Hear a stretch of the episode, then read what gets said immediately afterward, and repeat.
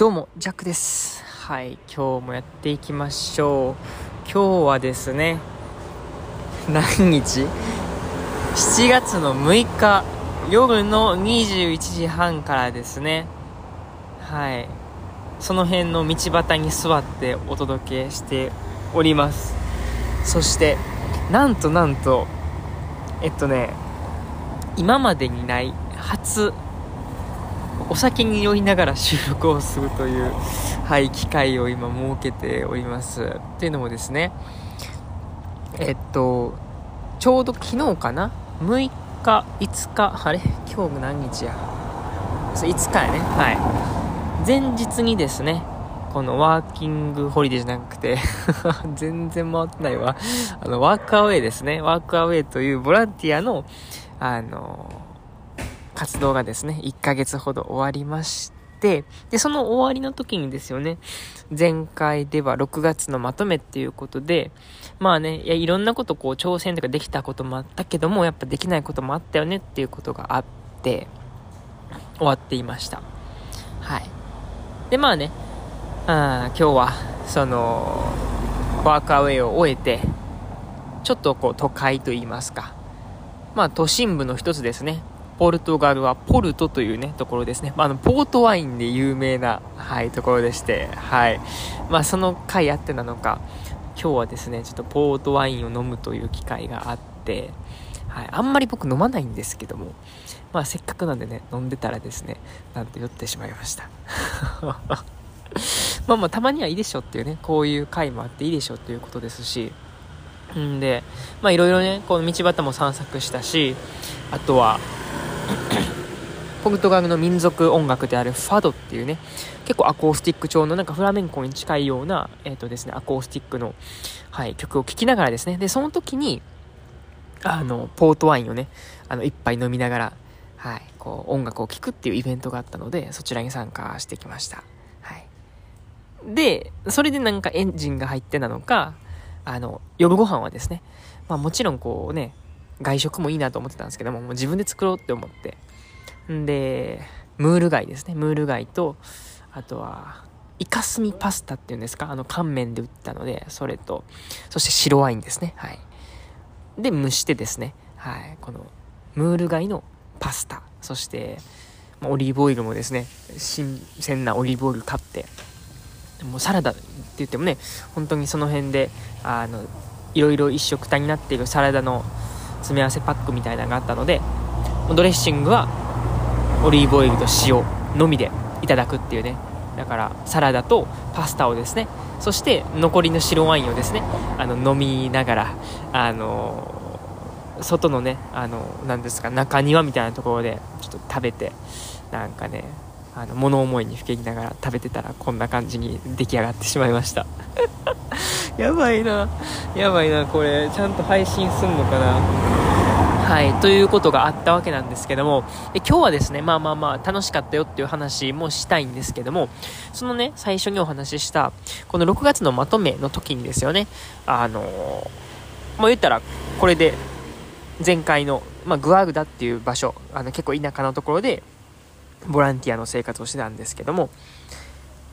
まあ、前回の放送で終わりと思いきやですよね。まあ、実は実は、えー、急な展開が、えー、巻き起こりまして、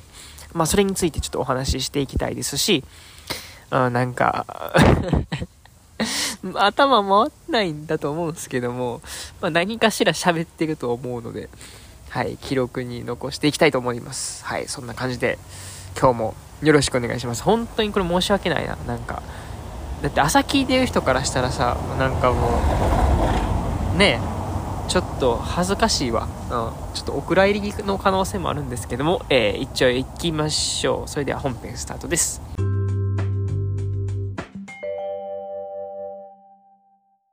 はい、そうなんですよね。えー、っと、まあ、ワーキングホリデーじゃない、もうなんかずっとワーキングホリデー言ってますね。えー、っと、ワークアウェイっていうね、もので、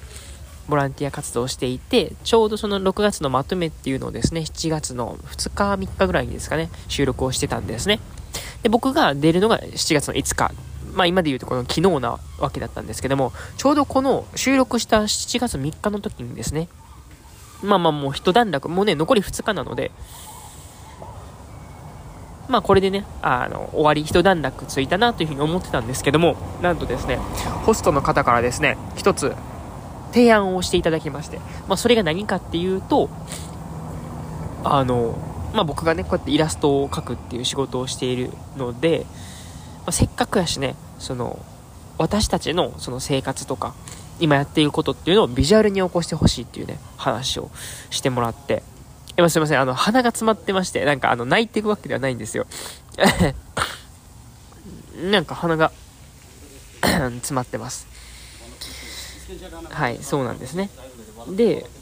もうそれはねもう僕の得意分野中の得意分野なのでなんかねざっくりとこういうことを書いてほしいっていうのをですねヒアリングをしてですよね。でまとめたらんですよね。そしたらやっぱね大変喜んでもらえて本当にもうねあのこうやって来てくれて嬉しかったよっていう話もねもう最後にしてもらえたっていう部分があって。やっぱそのビジュアルを書く書かないっていう部分ではやっぱりその自分だからこそできた貢献できたことっていうのがまあ、加わる変わらないっていうところで結構僕の満足度も違うかったんだろうなっていうふうに思ったんですね。だからまあ最終的にですよねそのなんやかんや、ね、言語でのコミュニケーションっていうのは取れなかったっていう話をしたんですけどもやっぱ最終的にはですねこのビジュアルっていうものを通してなんかコミュニケーションが取れた気がしたんですね。うん。でやっぱ僕のその、ね、実体験として1ヶ月体験させてもらった出来事っていうのもそうやってビジュアルに落とし込んでいたのですごいそういう部分とかもですよね。こう、まあ、理解してもらって、うん。まあ、結果的にそうやってビジュアルを通してコミュニケーションできたことが、まあ、僕はすごい、まあ、今回やってよかったなっていう部分だなっていうふうに思ったんですね。本当にえー、っと一寸先何が起こるか分からないっていうのはまさにこのことだなというわけには思っていて正直ねこの6月のまとめを取った時はですねまあ、別にこうやってねこの自分からなんかビジュアルのこういう絵描くの手伝おうかっていうこともなんか言おうかなっていうのも一瞬迷ったんですけどもやっぱり勇気が出なかったんですよね。それはもうずっと前から言ってるように一回その心を塞いでしまうとちょっとあの開き直すことができないとか何かねこの話がどもっちゃうっていう部分もあって結局まあ僕は勇気はなかったんですけどもでも結局ねそうやって、まあ、外的要因っていうことではあるんですけどもうん。まあ僕らしさっていう部分をですよねちょっとでも、うん、お伝えして。でまあ嬉しいことにですねその僕が書いた作品っていうのがこれから来る。まあ一応そのレジャー業もされている方ですのであの朝ごはんとか出す時にその言ったらビジュアルマップをですねあのプリントアウトしているのでそれをそのお客さんにあのお渡しすると。でその時に、まあ、その、ね、環境言うたらもう循環型農業みたいなことをされているのでそういうコンセプトを持って朝ごはんで出ている、えー、食べ物なんかをですねこう噛みしめることもできると。いう部分ではすごいねあの僕も一役買ったんじゃないかなというふうに思いました、まあ、そのポストさんも言ってはったのはですねやっぱりそのせっかくこうやってボランティアに来てくれた人っていうのが計合計100人ぐらい来てはるみたいでしてでそれぞれがそれぞれのこの、まあ、特徴、うん、彼らができるものでその形に残る後にでも残るようなものをこう作っていってるみたいなんですね。だから僕らが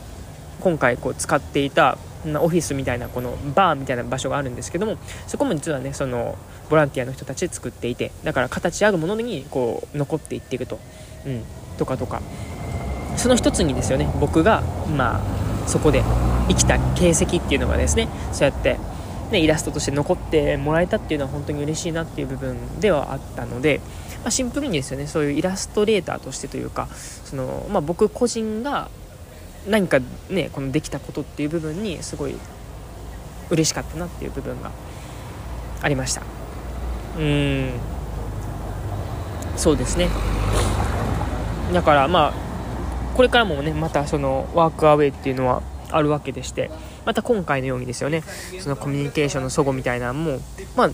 なくはないと思います。まああると思うんですけどもやっぱりねせっかくこうやって今回ね壁にぶち当たっている部分とかもあったのでやっぱりもうちょっとねあの今回を機にですよね、うん、自分のこの屍を乗り越えていくみたいな感じで。うん。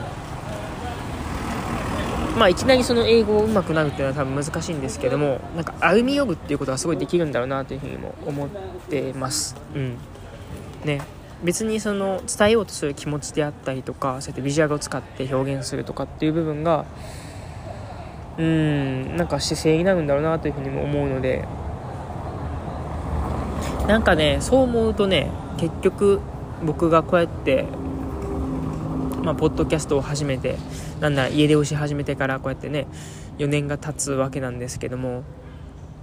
案外変わってない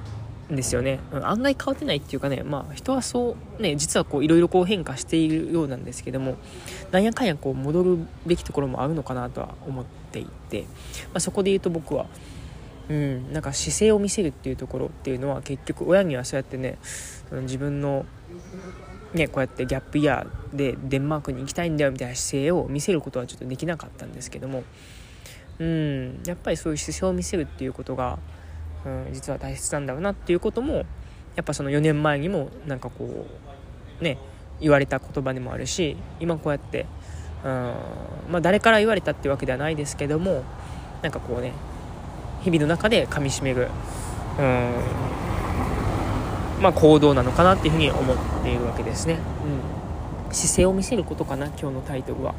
はいそんな感じでお話ししてきました。はい鼻声でございますけどもちょっと酔いが冷めてきたのでねあのちょっとマシなことを言っている気はするんですけども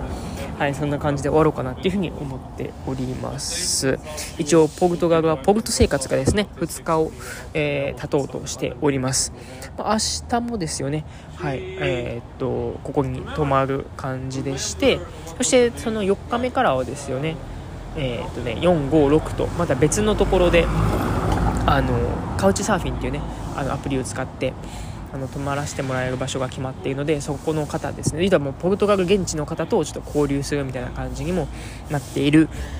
はずです。はい。なんかいろんなことがまたこれからも巻き起こってそしてクロアチアへ。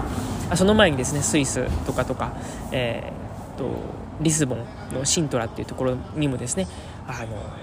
まあ、日本人の方が住まれていてその方ともお会いするっていうこともあるのでいろいろですね話すことはいっぱいあるなというふうに思うんですけどもやっぱなんやかんや変わらないのはそうやって僕のありのままをひたすらねこうさらけ出していくっていうところは変わりないのかなというふうに思ってますので、はい、引き続きですね聞いてもらえたらなというふうに思いますし本当に僕自身もですねこの1秒1分何が起こるかっていうのは分からずですよね。今回の話でもあったように本当に1日だけでもね全然あのコロッとその自分の気持ちなんかも変わってしまうことがあるのでうんまあこれ聞かれている方とかでもですよね。こうなんか最近うまくいかないなとかね。あなんかねそうやって、まあ、僕と同じようになのか心閉ざしてしまっているわっていうこともあるとは思うんですけどもね、まあ、まずはねこの1日、えー、1時間でもこう、生きるっていうところだけでもねやるのがうんいいのかなとは思うんですよね。